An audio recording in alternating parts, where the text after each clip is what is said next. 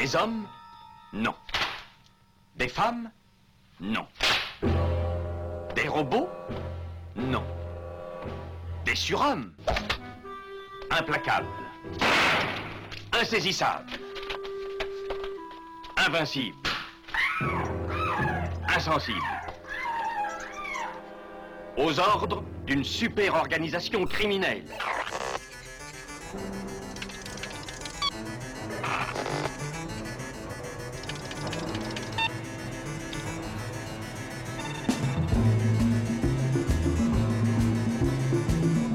Impossible Rien n'est impossible pour... Culture prohibée. Bienvenue pour ce nouvel épisode de Culture Prohibée. Culture Prohibée, c'est l'émission hebdomadaire de la culture planète du Ciboulot animée par l'équipe des films de la Gorgone. Pour en savoir plus, rendez-vous sur le site www.lesfilmsdelagorgone.fr. Nos précédentes émissions déjà diffusées sur cette antenne sont disponibles sur Deezer, iTunes, PodCloud et Spotify. Culture Prohibée, c'est aussi un profil Facebook et un blog, culture-prohibée.blogspot.com.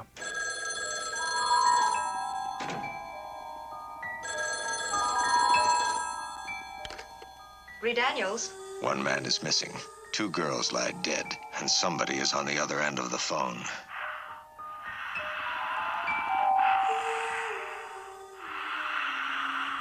Don't be afraid. Don't be afraid. Don't be afraid.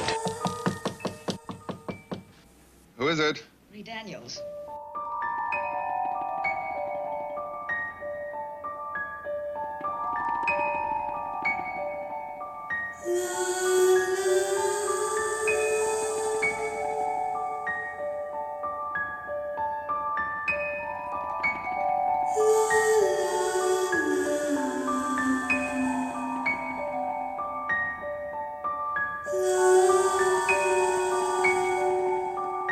Au sommaire aujourd'hui, une émission entièrement consacrée à un sous-genre passionnant, le thriller paranoïaque. Nous aborderons des films tels que Marathon Man de John Schlesinger, disponible chez Paramount, Clout, euh, disponible chez Rimini à cause d'un assassinat dispo chez Paramount, et Les Hommes du Président, disponible chez Warner, trois films d'Alaji Pacula, Arlington Road de Mark Pellington, disponible chez Sony, Bug de William Friedkin, édité par Metropolitan, et Point Limite de Sidney Lumet, édité par Rimini. Pour comploter, si je peux m'exprimer ainsi, en bonne compagnie, si, si, c'est possible, euh, je suis entouré de mes chroniqueurs habituels et habités, évidemment. Euh, je veux bien sûr parler de Damien Demé, dit la bête noire de Compiègne, un archéologue animal en quête de culture souterraine, c'est oublié. Bonjour Damien. Salutations à toutes les entités conscientes qui nous écoutent. Et mon ami, mon ami Thomas Roland, dit le loup-garou Picard, qui chaque nuit de pleine lune enregistre à l'écoute du cinéma diffusé sur RCA et rédige de sanglants écrits pour la revue Griffe. Salut Jérôme, salut Damien, et bien sûr, salut à toutes. Paranoïa. Affection mentale dans laquelle le malade souffre de la folie des grandeurs, de celle de la persécution et de troubles délirants. Le thriller paranoïaque. Alors c'est déjà, rien que quand je dis ça, c'est tout de suite toute une cinéphilie qui s'offre à nous. Euh, voilà, avec euh, déjà le maître, le maître, vraiment celui qui a, on va dire, euh, un peu fait exploser le genre avec des films comme L'Opération Diabolique ou Un crime dans la tête. Je vais bien sûr parler de John Frankenheimer, mais on a déjà longuement parlé de ces films dans l'émission. Il y a des films aussi moins connus. Mirage d'Edward Mitrick, par exemple, moins connu avec Gregory Peck, mais qui est aussi un grand thriller paranoïaque aussi, voilà. Euh, et euh, ben, nous, on trouvait, à Culture Prohibée, hein, que euh, c'était intéressant de parler de thriller paranoïaque dans l'époque dans laquelle on vit, où euh, il y a des complots partout, où il y a de la parano partout, où on a peur de se faire vacciner, sinon on va mourir, où c'est des agents pathogènes, le coronavirus qu'on nous a envoyé, de je ne sais quelle superpuissance qui veut nous asservir. Enfin, tout et n'importe quoi, voilà, qui, circule. Alors, il fut une époque où on imprimait des livres détestables comme le, le, le protocole des sages de Sion. Aujourd'hui, on passe par les réseaux sociaux, par exemple, tout ça. Enfin bon, on est quand même dans un monde un peu étrange, mais tout cela a toujours existé. hein. Euh, Il suffit de revoir The Intruder de Roger Corman pour s'apercevoir que les complotistes ont toujours existé de tout temps. Voilà. Euh, mais nous, on va s'intéresser. Il y a l'aspect complot qui est très présent dans le thriller paranoïaque, mais euh, on va s'intéresser aussi bah, à l'aspect paranoïa, voilà, tout simplement. C'est-à-dire euh, ces, grands films. Alors, les, mes amis, là, ils ont, choisi des, choses assez incroyables, euh, en particulier les films de Pakula, par exemple, qui sont des, grands films, grands films paranoïaques par excellence. Et puis plus récemment, Bug de Friedkin, voilà, qui a été choisi par notre ami Damien, qui est un film là aussi très particulier. Moi, je voulais débuter cette émission euh, parce que j'ai parlé de Frankenheimer par, un autre film, un film qu'on a abordé euh, très très euh, très succinctement à la fin de la dernière saison, parce qu'on était un peu pris par le temps, parce que bon, bah, Covid et compagnie, il fallait il fallait aller vite pour essayer de présenter un maximum de choses. Un film de Sidney Lumet, un film de, de 64, qui s'appelle Point limite.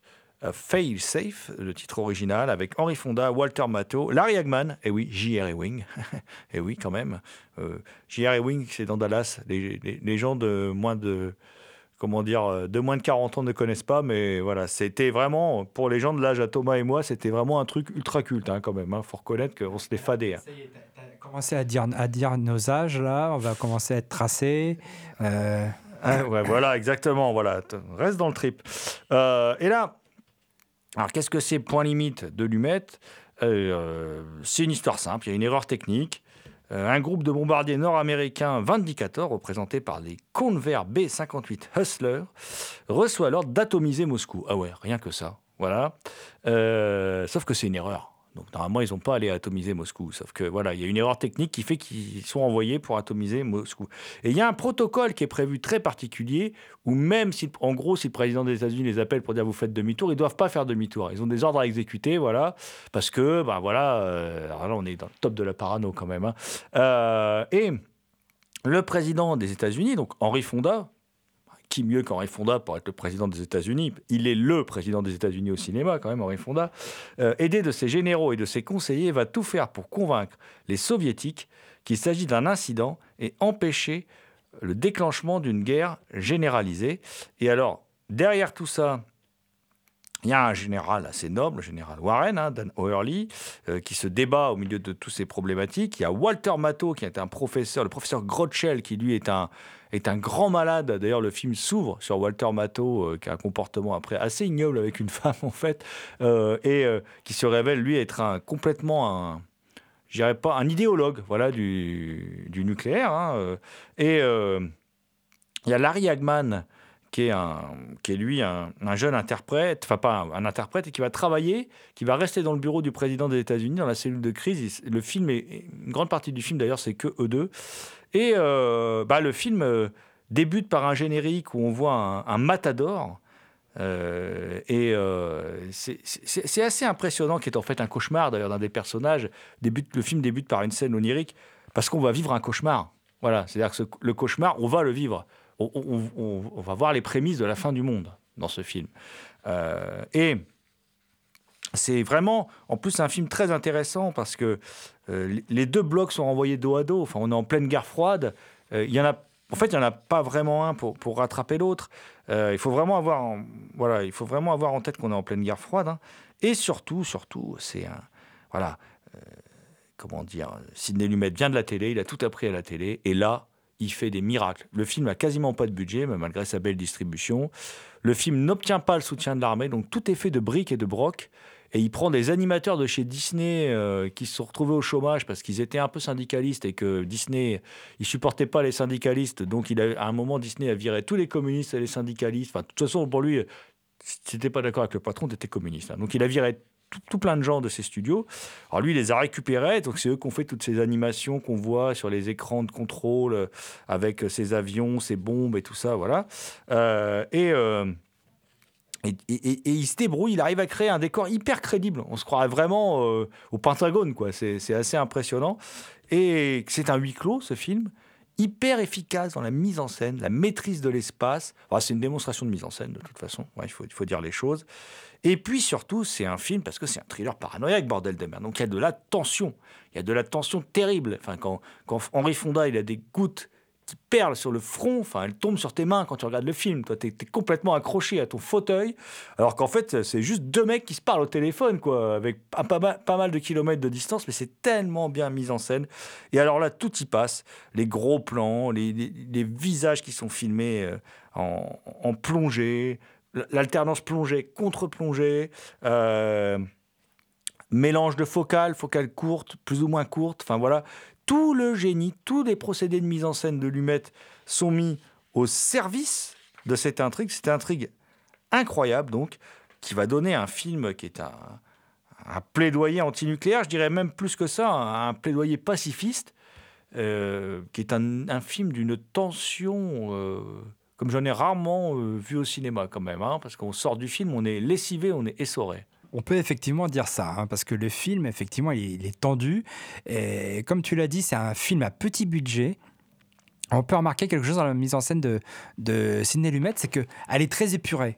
elle est très épurée certainement par, manque de budget, mais les décors sont très épurés. Ils sont très déshumanisés en fait. Par exemple, le bureau de crise du président, c'est des murs blancs. Il n'y a, y a, pas de décor. en même temps, c'est un bureau de crise. Je veux dire, je m'attends pas à trouver des posters de femmes nues ou, ou du Grand Canyon au mur, quoi. Mais euh, même la salle, la, salle de contrôle, il y a quelque chose de très déshumanisé. Elle est très sombre, elle est éclairée de façon très sombre. Et c'est vrai que la mise en scène de, de Lumet est exemplaire. Et il y a un plan qui, moi, m'a soufflé.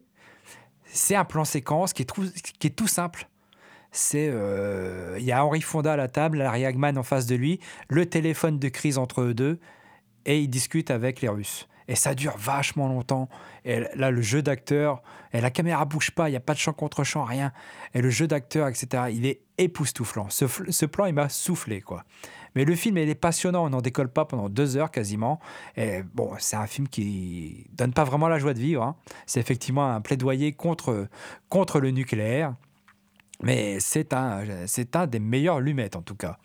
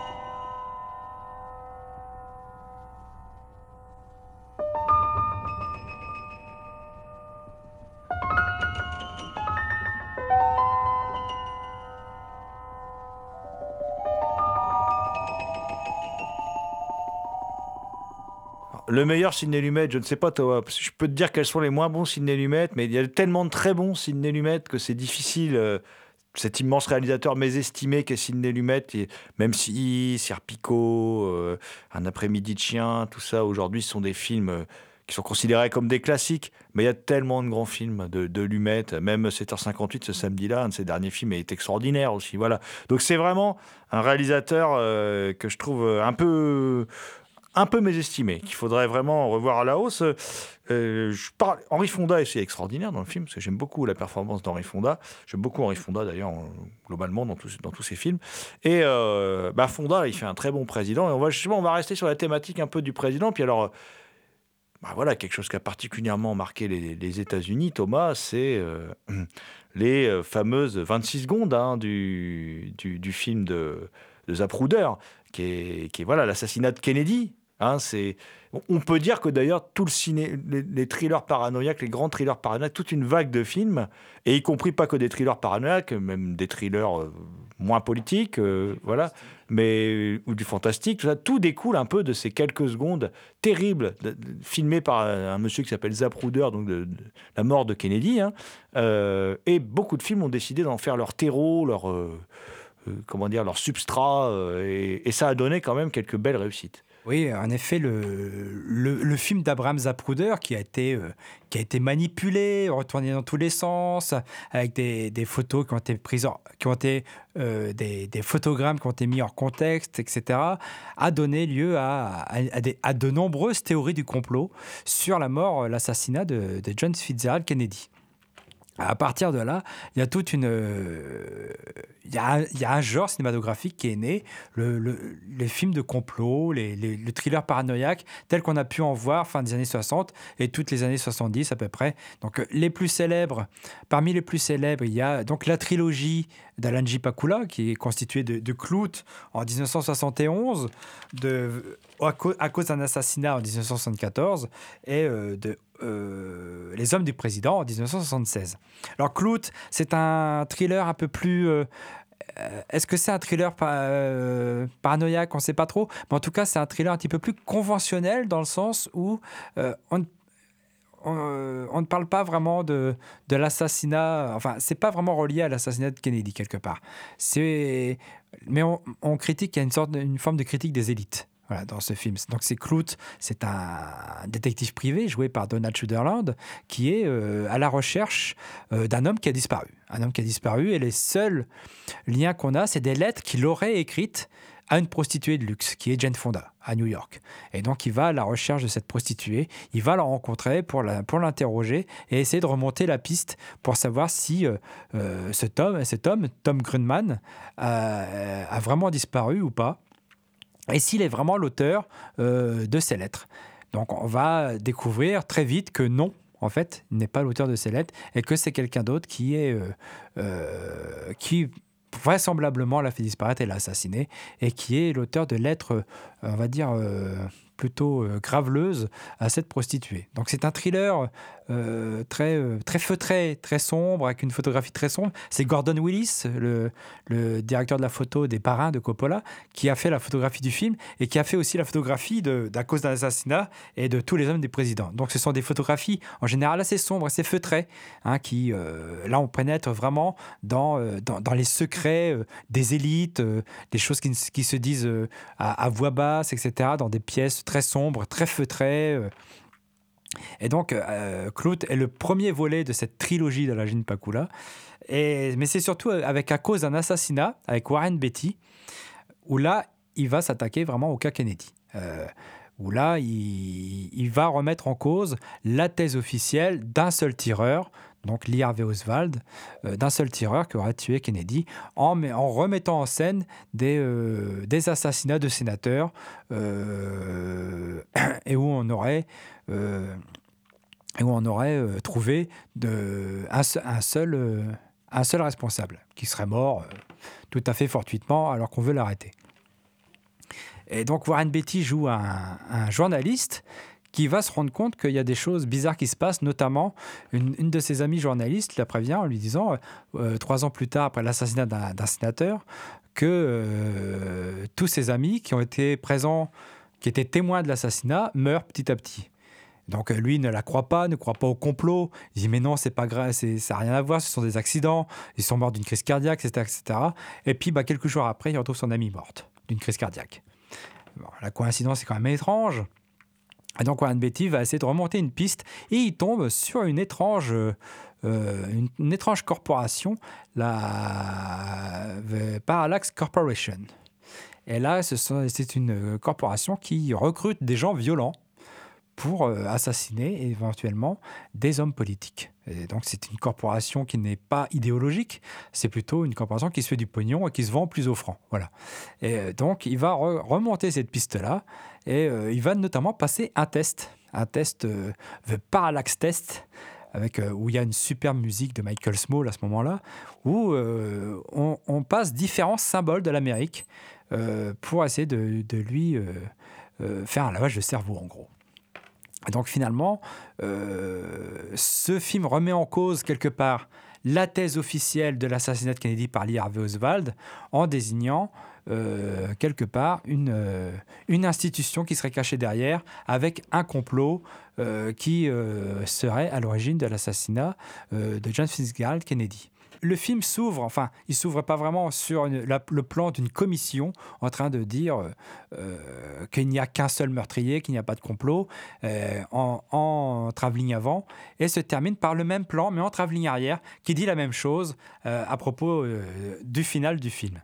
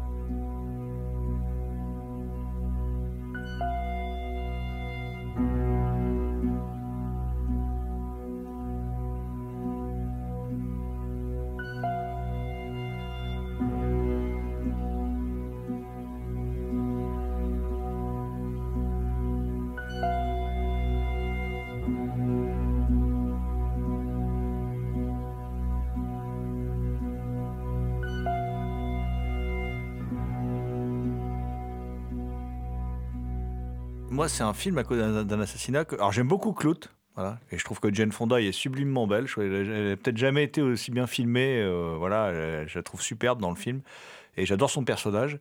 Euh, mais à la limite, je me rappelle plus de Clout pour le personnage de Jane Fonda, euh, ce qu'elle représente, tout ça, que pour le côté thriller parano. Par ailleurs, c'est un très bon thriller, hein, euh, Clout. Mais vraiment, à, cause d'un assassinat, pour moi, c'est vraiment la matrice du thriller. Du thriller, euh, comment dire, euh, du thriller parano. Parce que euh, on- est comme ce, ce personnage, comme ce, cette, sorte d'Alice au pays des merveilles. Il- ou alors on peut dire qu'il franchit les rivières du Styx, parce que voilà. Mais en tout cas, il franchit le fleuve, pardon, Styx. En tout cas, à un moment, il traverse le miroir. Il se retrouve dans un autre monde. C'est là, c'est clairement, il est plus dans le monde réel. Mais il y est quand même. C'est ça qui est, assez, flippant avec ce film. Et ce film, moi, il me rappelle euh, un film tourné, enfin sorti trois ans avant, euh, qui est considéré comme un giallo, bien que c'est un film euh, qui est à cheval un peu, voilà, entre les genres. Bon, c'est Je suis vivant d'Aldo Lado. Alors, je pense pas que Pakula soit sciemment inspiré du film, parce que c'est des films très différents, mais ils décrivent dans cette même ambiance paranoïaque l'idée euh, d'une élite euh, qui se nourrit euh, comme ça de la jeunesse et qui manipule la population, qui met en place des régimes, qui défait des régimes. et là, on a alors cet aspect en plus là dans le. Moi, ce que j'aime beaucoup aussi, cet aspect en plus dans le film de Pakula, c'est cet aspect très, très comment dire, critique aussi d'une certaine forme euh, d'économie, enfin de, de- du, libéralisme qui va arriver. le- le- le- voilà, on- parce qu'en fait, c'est des, tu l'as dit Thomas, ce sont des, cet organisme-là, ce groupuscule, enfin groupuscule non, ils sont puissants, mais cet organisme euh, est surtout motivé par l'appât du gain. Enfin, il, il tue des présidents. Voilà, puis, puis il tue des gens qui foutent. Enfin, il tue, il tue des, des, des gens qui leur mettent des bâtons dans les roues. Enfin, il tue. Ce sont des tueurs à gages. Voilà, c'est des tueurs. Ils sont payés et ils tuent. Voilà. Donc, avec une spécialisation quand même. Hein, voilà. Mais, donc, c'est assez étonnant. Enfin, bah, et en fin de compte, moi, la première fois que j'ai vu le film, je me suis dit Ah, bah, c'est juste ça, en fait. Parce que c'est un côté presque déceptif la première fois que tu vois le film. C'est juste ça. C'est-à-dire que le type, euh, c'est le grand complot. euh, en gros, on est en train de chercher là, qui a tué Kennedy, quoi. En gros, parce que c'est ça le sous-texte de l'intrigue. hein. En fait, c'est juste des tueurs à gages qu'on a payés, quoi. Mais en fin de compte, est si éloigné de cette réalité qu'on ne connaîtra jamais vraiment, même si euh, c'est peut-être juste l'Hervé Oswald, hein, et, c'est peut-être la CIA qui l'a payé, c'est peut-être la... On ne sait pas, en fait. voilà, on ne saura jamais, je pense, hein, sur Kennedy. Et je pense surtout qu'on est tellement euh, bouffé, on se fait tellement bouffer le cerveau par toutes sortes de légendes urbaines et tout, que euh, la vérité, même nous, on a une idée peut-être un peu comment dire, déformée de la réalité, en particulier aussi à cause du film d'Oliver Stone, JFK qui est vraiment un film très particulier, qui est très intéressant. Hein, le, film d'Oliver Stone, peut-être un de ses plus intéressants. Et pour en revenir à la cause d'un assassinat, moi, ce que j'adore, c'est euh, la performance de Warren Beatty. C'est-à-dire que je trouve que l'évolution du, personnage, il la rend très bien parce que par moments, il a presque ce côté naïf, ce côté. Euh, et nous, on s'identifie complètement à lui. Et on est complètement perdu avec lui parce que c'est quand même un film qui a une qualité. C'est que euh, cinq minutes avant qu'une action arrive, on ne peut pas la prévoir c'est pas si évident que ça, en fait, hein, de, ce, genre de qualité dans un film. Et franchement, je. Moi, je trouve que dans la trilogie que tu as choisie, Thomas, je trouve que c'est le meilleur des trois films. Et, je trouve que c'est l'archétype, même le prototype, la matrice du, à, part les films de Frankenheimer que j'ai cité tout à l'heure, mais la matrice vraiment du, thriller paranoïaque moderne. Alors, je suis d'accord pour dire que c'est la matrice du thriller paranoïaque moderne, parce qu'il y a effectivement le complot d'extrême droite, ou plus ou moins quand même, il y, a, un peu de ça, le complot d'extrême droite, tout ça, la remise en cause de la thèse officielle de Kennedy, euh, la remise en scène du meurtre de Kennedy à la fin, c'est ça, ni plus ni moins. Hein. Euh, mais par contre, le meilleur des trois, je suis pas sûr. Moi, j'aime beaucoup Les Hommes du Président.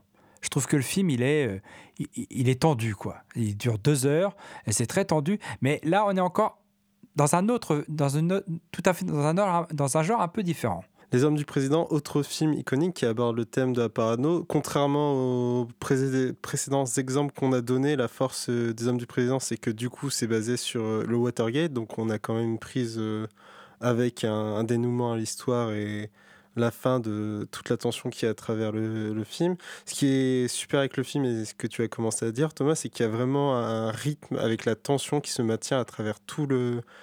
Tout, tout le film qui utilise un montage euh, très efficace qui permet de nous garder à l'intérieur et de même euh, de vivre cette tension.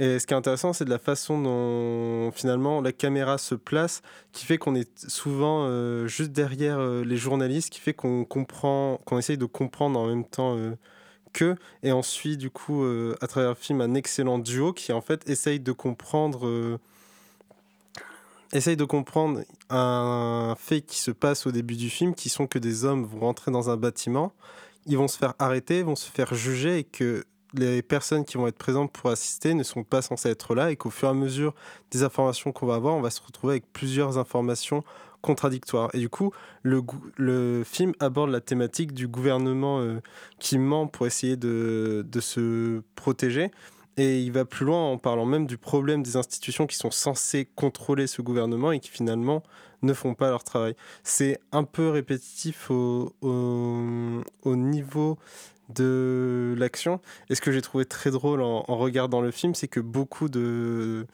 beaucoup des, transcriptions téléphoniques qu'ils écrivent eux-mêmes pour prouver qu'ils ont bien eu cette conversation et pour confirmer les trucs, c'est quelque chose qui aujourd'hui aurait euh, une saveur tout à fait différente vu qu'il est facile d'enregistrer un appel et qu'on n'a pas besoin de le réécrire euh, dans l'immédiat euh, à la main. Et ce que j'aime beaucoup aussi avec le film, c'est son son titre en lui-même qui est Les hommes du président, qui font référence aux personnes qu'on a arrêtées, qui sont le sujet du film, mais qu'en soi on ne voit qu'au début du film et qu'ensuite on ne voit plus comme euh, un voile, euh, ou plutôt, plutôt comme des êtres fantomatiques qui en fait euh, transpirent dans tout le film, mais vu qu'on suit juste les deux journalistes, on suit eux qui essayent de retrouver ces personnes dont on sait très peu de choses, ce que j'ai beaucoup apprécié. Et l'une des forces du film, c'est qu'il met en avant ce qu'on a durant très longtemps appelé le quatrième pouvoir, qui est en fait le journalisme, la presse. Et j'aime beaucoup finalement que le film se sente là-dessus pour dire que finalement le film dit que d'une certaine façon, et pour son époque, le meilleur moyen de mettre fin à un complot, c'est finalement donner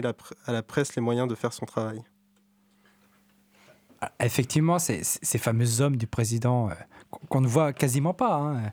ils sont là, ils, ils, ils, imprègnent le récit, et petit à petit, quelque part, ils, il y a une menace sourde qui est là, parce qu'ils appellent des témoins, ils, disent que ils, ils commencent par dire quelque chose, puis après ils se rétractent, etc. Et c'est à la fin du film, en fait, qu'on leur dit qu'ils sont menacés de mort, en fait, les deux journalistes qu'une menace de mort pèse sur eux, etc. Donc il y a effectivement cette menace qui est sourde, ces hommes qui sont là, qu'on ne voit pas, mais qui restent là. Et effectivement, il y a aussi une chose dans la loi, je ne sais pas si c'est encore... Euh, euh, je ne vois pas de raison que ça ait changé, mais à l'époque, euh, il n'y a encore pas si longtemps que ça, rencontrer quelqu'un pour une interview, prendre des notes, c'était la preuve. Voilà, j'ai mon carnet de notes, j'ai rencontré la personne, c'est la preuve qu'elle m'a dit ça. Alors qu'un enregistrement, c'est pas considéré comme une preuve. C'est ça la différence. Et Les Hommes du Président, la grande, grande force du film, c'est effectivement qu'ils montrent le travail de journalisme d'investigation. Il y en a encore qui en font encore, mais maintenant, à l'heure du, journalisme, euh, des chaînes d'infos en direct qui montrent rien et qui ne disent rien, où c'est le vide total, ce film fait vraiment euh, contraste. Donc il montre bien ce, travail de journalisme où les mecs étaient armés de leur carnet, de leur stylo, allaient voir les gens, leur téléphoner, se rendaient dans des trucs d'archives et fouillaient toutes les archives jusqu'à trouver la preuve qu'ils cherchent, etc. C'est la grande force du film. Ensuite, il y a autre chose où le film va ailleurs et rejoint à cause, à cause d'un assassinat. C'est dans toutes les scènes où il rencontre euh, Deep Throat qui est joué par Al Holbrook. Et là, on est dans un autre film, beaucoup plus sombre, où la photographie s'assombrit. On est dans un parking, la photographie est limite euh, bleu-noir, etc.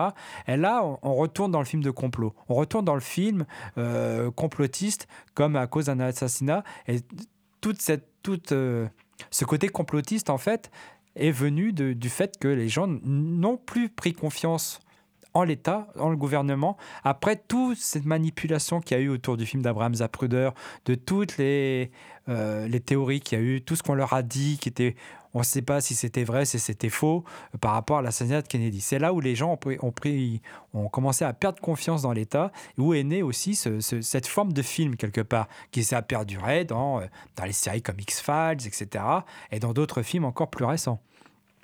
Alors, Deep Throat, c'est gorge profonde hein, pour les, pour les non-initiés. Euh, je, vais nuancer juste un tout petit propos. Je ne vais pas revenir sur ce que vous avez dit sur le film qui est très juste, mais nuancer juste un tout petit propos de Thomas. C'est-à-dire que le quatrième pouvoir, effectivement, en France, euh, il n'existe plus. Enfin, il y a, y, a, Mediapart, il y a, y, a, y a des gens encore de valeur hein, qui écrivent dans Libération, qui écrivent, voilà, euh, il y, a, des gens qui font de l'investigation de qualité. Euh, on peut même citer Malbruno qui poste au Figaro, parce qu'on ne nous accuse pas de citer que des mecs qui bossent à, gauche. Il y a aussi des mecs qui bossent à droite, qui font du très bon boulot. Il y a Denis Robert aussi, qui, est plutôt à gauche. Enfin, il y a des gens encore voilà, qui font du journalisme et du bon journalisme. Mais en France, le, ce qui domine, c'est effectivement, il y a une très bonne étude de la CRIMED qui est parue il y a, cette année. Euh, le, pouvoir, le, quatrième pouvoir en France n'existe plus dans le sens où les grands médias de masse sont devenus effectivement des complices en gros, du pouvoir. Voilà. Parfois à leur décharge, parfois à leur corps défendant, mais ils le sont. Voilà. Ça, c'est clair, net, précis. Par contre, aux États-Unis, le quatrième pouvoir existe toujours. C'est ça, ça, que je voulais dire. Dans les pays anglo-saxons, il, il, existe toujours, il on est toujours présent. On a pu le voir récemment voilà. avec l'affaire Weinstein. Voilà, on l'a vu avec l'affaire Weinstein. Et le, aux États-Unis, il existe. Alors, il y a des clivages, il y a aussi des médias qui sont vendus, selon à qui ils appartiennent et tout, mais il y a encore un quatrième pouvoir avec des, des journalismes capables de faire tomber des gens et peut-être même capable de faire tomber un gouvernement. Enfin, voilà, euh, ça, on ne le sait pas encore, mais sur Trump, il y a certains journalistes qui y vont fort aussi. Hein. Oliver Michael est là, très heureuse de vous Bonjour, Oliver. Certains voisins attirent la sympathie. C'est quoi votre métier? Ingénieur du génie civil. D'autres, la méfiance. C'est le centre commercial? Oui, c'est moi qui assure le suivi. Pourquoi il me dit que c'est un centre commercial si c'est autre chose? Pourquoi il mentirait? Il s'appelle Oliver Long. Écoute ce que je te dis. Il a pris l'identité d'un autre homme. Paranoïa. Il se passe quelque chose dans cette maison. Ou conspiration. Ton voisin Oui est un terroriste. Jeff Bridges recherche la vérité dans un thriller haletant. Bon, Thomas, je, suis très content. Je ne sais pas si on aura le temps de, de parler de, de, Marathon Man de John Schlesinger, mais euh, je suis très content que tu aies choisi dans ta sélection Arlington Road de, Mark Pennington qui est un grand film paranoïaque totalement, euh, totalement méconnu, où, euh, en gros, l'histoire est simple. Hein. Jeff Bridges, il est persuadé de connaître un, un terroriste quoi, qui, qui, qui va euh, tout faire péter, voilà, qui, qui- est joué par Tim Robbins, ce terroriste. Euh, et puis personne ne veut le croire, ce Jeff Bridges, évidemment, euh, jusqu'à l'inéluctable, ou pas. Voilà. Et ça donne un, un- grand film paranoïaque, comme j'en ai rarement vu. Et je me souviens, quand j'ai découvert ce film, je l'ai découvert à la télévision, parce que je n'avais absolument pas entendu parler quand il est sorti au cinéma. Le film n'avait pas du tout fait de buzz, comme on dit aujourd'hui. Il n'avait pas une critique défavorable, mais pas non plus suscité un engouement incroyable. Et je suis resté, je me rappelle, ça passait sur Canal+, je suis resté scotché dans mon canapé. Je me suis dit, putain, c'est vachement bien. Quoi. Ça faisait longtemps que j'étais pas resté scotché comme ça devant un film où il y a une tension, une tension incroyable. À un moment, on ne sait plus si on est dans la réalité, on ne sait plus. Enfin bon, c'est un film, on perd tous nos repères. Euh, gros film, gros film méconnu quand même. hein. Je crois qu'à l'époque, euh, le film a été pas très bien reçu en France parce que euh, on l'accusait d'être plutôt euh, très à droite. Alors que le film, en fait, le personnage incarné par Tim Robbins est très ambigu, c'est vrai. Il est très ambigu. Alors, il, a un discours. L'État, nous les petits, il nous assassine, il nous étouffe, etc. etc. Euh, il nous rachète euh, un truc anticapitaliste euh, au possible, etc. Mais finalement, est-ce que on ne sait pas où il est, quoi On ne sait pas s'il est extrême gauche ou s'il est extrême droite, en fait, quelque part. Donc, le film est très ambigu par, rapport à ça. Ah bah, D'autant plus qu'on le voit, on le voit en France par exemple avec le Rassemblement national, le discours anticapitaliste est régulièrement récupéré par les, par les fascistes. voilà.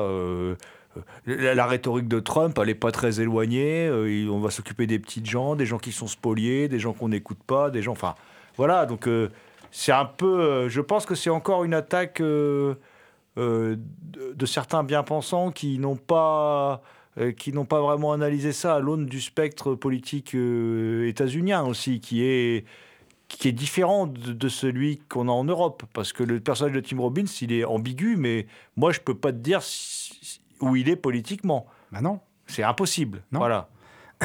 Et en plus, le film s'inspire d'un, s'inspire ouvertement de l'attentat d'Oklahoma City, euh, où euh, c'était un acte terroriste qui a été perpétré le, le 19 avril 95 par un certain Timothy McVeigh, euh, qui a fait sauter un, un véhicule bourré d'explosifs.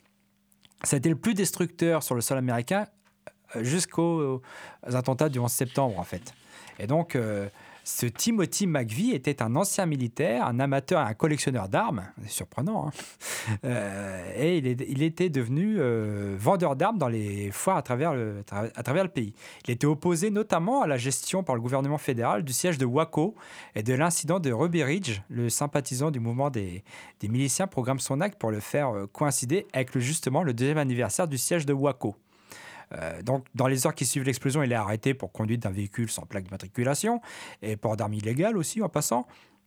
Et donc, les preuves collectées par la police scientifique le lient rapidement à l'attentat. En enquêtant sur son parcours et son réseau, les enquêteurs identifient aussi Terry Nichols, Michael Fortier et Laurie Fortier comme ses complices, qui sont inculpés aussi quelques jours après. Donc, le film s'inspire directement de ça, à part que là, dans le film, il y a eu déjà un attentat auparavant.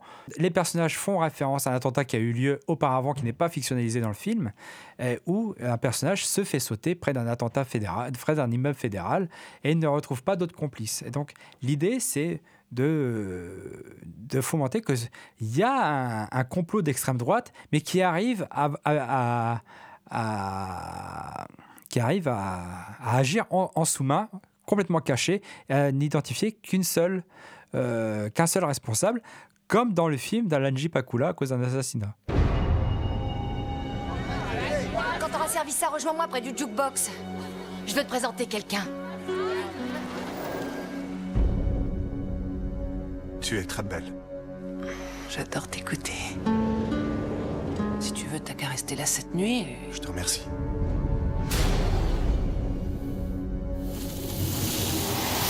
Qu'est-ce que c'est Là, tu le vois C'est un insecte. Jerry, je refuse que tu restes ici. tu me jettes dehors Il y en a partout dans la chambre. Tu n'as rien sous la peau. Il faut l'extraire. Je vais l'extraire et je vais te le montrer. le réalisateur de L'Exorciste revient Ouvre cette porte et signe le plus perturbant de ses films. Veulent qu'on sache que c'est là. Bug. On n'est jamais vraiment en sécurité. Je sais pas si Damien est parano, mais il va peut-être trouver qu'on a trop parlé. Voilà, il va peut-être trouver qu'on a comploté contre lui, qu'on ne lui a pas beaucoup laissé la parole. Alors du coup, bah, ce que je propose, c'est que bon, bah, le, le film de promotion de l'international des dentistes, euh, donc Marathon Man de chez Zinger, bah, on on n'en parlera pas, mais bon, on en parlera peut-être une autre fois. Mais en tout cas, aujourd'hui, on peut pas en parler. Voilà, on, va on va terminer quand même avec un film que notre ami Damien avait avait sélectionné euh, et qui est un film que j'adore, qui est le qui est le film du comeback de Friedkin, hein, enfin du comeback. Pour Thomas et moi, Friedkin n'était jamais parti, mais bon, disons que la critique l'a redécouvert euh, au moment de la sortie de ce film. Euh, c'est Bug, Bug, insecte, Bug. Voilà, un film vraiment euh, dans le genre bien flippant et, malaisant qui se pose là. J'ai aussi redécouvert Freakins au moment de la sortie de ce film que je connaissais uniquement pour l'exorcisme, et c'est le moment où j'ai fait Ah, il a fait d'autres films. Et du coup, je me suis précipité avec beaucoup d'engouement pour aller le voir. Je l'ai découvert par hasard. Donc, Bug nous raconte l'histoire de Agnès, une serveuse solitaire avec un ex-mari euh, violent qui vit dans un endroit assez piteux et qui n'a pas une super vie finalement, qui va rencontrer euh, Peter, euh, un homme calme, légèrement excentrique et assez mystérieux, qui va lui redonner espoir finalement d'avoir une vie saine. Sauf que ça va pas se passer aussi facilement. Donc le point de départ du film, c'est justement lors de la première euh, relation entre euh, Agnès et Peter. Ce dernier va se penser euh, infecté par un insecte, un aphibe précisément, donc ce qui ressemble à, des pucerons. Et en fait, Agnès va commencer à partager cette vision de Peter qui est en fait attaqué par les insectes liés à son passé de militaire, comme il le dit. Et donc Bug est un huis clos que j'aime beaucoup parce que ça fait un peu... euh, ça fait un peu un home invasion, mais avec des insectes, un peu comme euh, dans Phase 4, même si ici on a affaire à quelque chose de beaucoup plus euh, petit. Les plans sont très beaux. J'aime notamment la façon dont l'ex-mari violent d'Agnès est introduit, c'est-à-dire qu'il sort de la douche avec la fumée comme s'il sortait de l'enfer. Euh, euh, L'esthétique est magnifique. J'aime beaucoup l'étalonnage, surtout dans la scène de fin qui est remplie d'un bleu électrique. Et ce que j'aime beaucoup, c'est de la façon dont Peter et Agnès sombrent tous les deux dans, cette. euh, bah, tous les deux dans cette folie ou de cette réalité selon le point de vue dans lequel on, on se place. Et ce que j'aime beaucoup au final, c'est que toute cette scène de parano débute justement avec une scène d'amour, ce qui me rappelle euh, un peu l'idée d'une maladie sexuellement transmissible qu'on retrouve dans It Follow. Et donc euh, les proportions vont devenir au fur et à mesure euh, très grandes. Et ce que j'apprécie aussi, c'est la manière dont Agnès, qui a eu toute sa vie misérable, finalement, au final, reste attachée à Peter, qui commence à, à devenir de plus en plus extrême euh, dans sa théorie, tout simplement parce que elle est la meilleure personne qu'elle ait connue euh, depuis très longtemps et qu'elle refuse de finalement perdre, euh, perdre cette chose qu'elle vient de gagner. Tu citais It Follows. Dans It Follows, alors, c'est un peu différent, mais bon, c'est un un film, c'est pareil qui a été incompris parce que on l'a accusé d'être puritain, alors que c'est pas un film puritain puisque il faut coucher pour se débarrasser de son.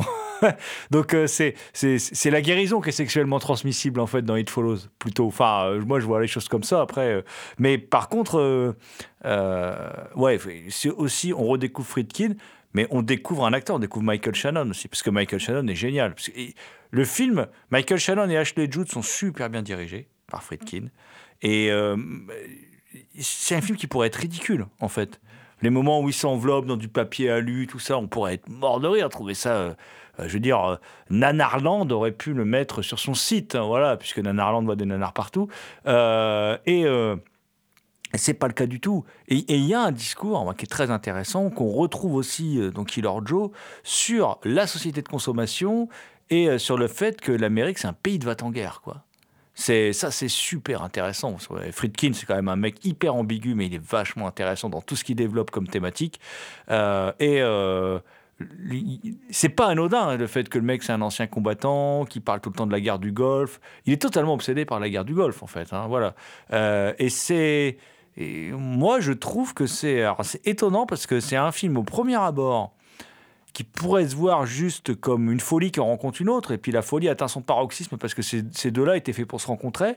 Sinon, la folie n'aurait pas atteint ce paroxysme. Lui tout seul n'aurait peut-être pas des, déliré comme ça, et elle, si elle ne l'avait pas rencontré, elle n'aurait peut-être pas basculé comme ça. C'est un peu l'histoire de. Je fais un rapprochement un peu étrange, mais de l'affaire Fourniret. C'est-à-dire que Fourniret, avant de rencontrer sa femme, il tuait pas. C'était un violeur, mais c'était pas un tueur. Et à un moment, euh, je sais pas, la rencontre se fait. Alors moi, je suis pas psychanalyste, hein, mais bon, les spécialistes travaillent sur le sujet de toute façon. Et euh, c'est le fait que le couple existe, que le fait qu'il passe à l'acte parce qu'il est en couple. Et là, bon, là, c'est pas des tueurs, mais lui, il- la folie atteint le paroxysme parce qu'ils sont en couple. Ah, euh, chez Friedkin, c'est quand même un truc hyper récurrent, c'est-à-dire euh, la virilité, le fait que c'est un pays de va en guerre, justement parce qu'il y a euh, la virilité aussi qui entre en jeu, et puis le fait, le sacro-saint modèle familial et le couple qui explose. Enfin, c'est présent, c'est présent dans l'Exorciste, c'est présent partout, c'est présent dans tous ses films. C'est vraiment quelque chose qui, bon, lui aussi a eu une vie dissolue, on va dire, d'un point de vue sentimental, et c'est très important pour moi ça dans, ce film, et, c'est vraiment un film pour moi qui détruit quelque part l'idéal américain, le rêve américain, et moi je ferais bien un parallèle avec Killer Joe, quoi. De toute façon, c'est écrit par le même homme. hein. Hmm. C'est d'après des pièces du même homme. hein. Mais il y a aussi un, un détail qui m'a frappé là quand j'ai revu Bug, c'est que euh, en fait, ce personnage là, interprété par Michael Shannon, quelque part, c'est un peu la figure du vampire aussi, parce que quand ils quand ils sortent de la boîte et qu'ils vont chez elle, il reste sur le palier. En fait, il attend qu'elle l'invite. Il veut pas rentrer sans qu'elle l'invite. Et là, à partir de là, il décolle plus de chez elle, quasiment. Et il la vampirise. Et comme tu le dis, comme tu l'as très bien fait remarquer, c'est la scène d'amour qui est, qui, qui, est clé. quoi. C'est quand ils couchent ensemble dans cette étrange scène d'amour qui est à la fois très sensuelle et très malaisante. Mais c'est là que tout se, que, que, ça se, que les choses se cristallisent en fait. Et, euh, et au fur et à mesure, il la vampirise. Elle, elle, elle finit par, par péter les plombs aussi parce que lui, il est là, il la vampirise, il, il, la, il la modèle à son image. C'est une sorte de, de, de Pygmalion, euh, ce mec. Euh, pour reprendre ce que tu disais, euh, Jérôme, parce que j'y pense, tu as dit que tu as tout le délire militaire que tu retrouves un peu dans Frankins. En fait, c'est très intéressant parce que Frankins, à propos de Buck, on lui a demandé justement euh, l'origine de son personnage qui était militaire, c'était enfin, c'était quoi le traumatisme qu'il avait subi, et ben Frankins a dit qu'il l'avait pas créé en étant un personnage militaire, ce qui fait que à ses yeux lui-même, c'est pas forcément quelqu'un qui a été militaire, mais c'est quelqu'un qui pourrait mentir à ce propos. ce qui, en fait, ne change rien en fait à la à la critique que fait euh, Friedkin de l'Amérique, de pays va en guerre et tout ça, enfin du pays impérialiste, voilà. C'est assez étonnant, mais c'est c'est Friedkin. Enfin, je veux dire, euh, c'est un personnage complexe qui a fait un cinéma complexe, même dans des films plus mineurs comme Blue Chips, par exemple, on retrouve tout, enfin, toutes ces thématiques-là, la destruction du rêve américain, tout ça, c'est présent aussi là-dedans. Moi, je, trouve que c'est un cinéaste passionnant et que c'est effectivement un, cinéaste capable d'être euh, passionnant aussi dans l'illustration de la paranoïa, quoi. Euh, et qu'effectivement, Bug, c'est sans doute dans sa décennie euh, le plus grand thriller paranoïaque de son époque, je pense, sincèrement, sans exagérer. Moi, quand je l'ai vu, ça faisait des années que j'avais pas vu un tel film d'une telle qualité, qualité esthétique, qualité, euh, tout est parfait, quoi. Le film est parfait. Et euh, un- pour moi, c'est vraiment un, un grand film et c'est vraiment le reflet de l'état de l'Amérique euh, au moment où il est tourné, quoi.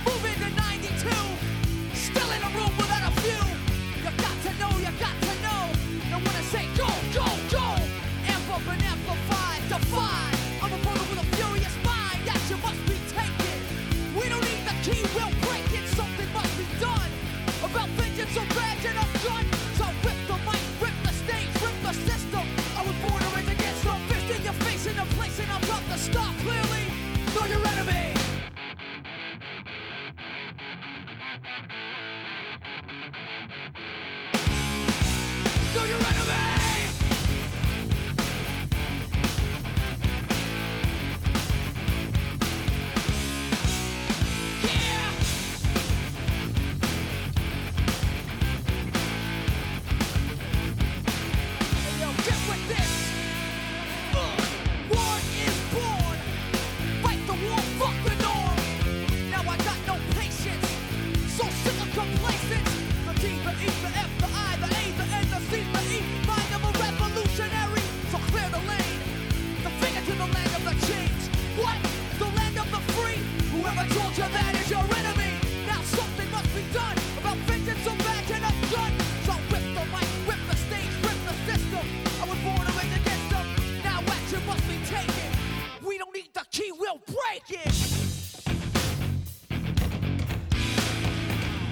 C'était Culture Prohibée, une émission réalisée en partenariat avec Radio Graphite, graphite.net. Toutes les réponses à vos questions sont sur le profil Facebook et le blog de l'émission culture-prohibée.blogspot.com. Culture Prohibée est disponible en balado-diffusion sur Deezer, iTunes, PodCloud et Spotify. Culture Prohibée était une émission préparée et animée par votre serviteur Jérôme Potier, dit la Gorgone, assisté pour la programmation musicale d'Alexis dit Admiral Lee. Une émission animée avec Damien Demet dit la bête noire de Compiègne, Thomas Roland dit le loup-garou Picard, and the last but not the List, Je veux bien sûr parler de Léo Magnien à la technique. Salut les gens, à la prochaine!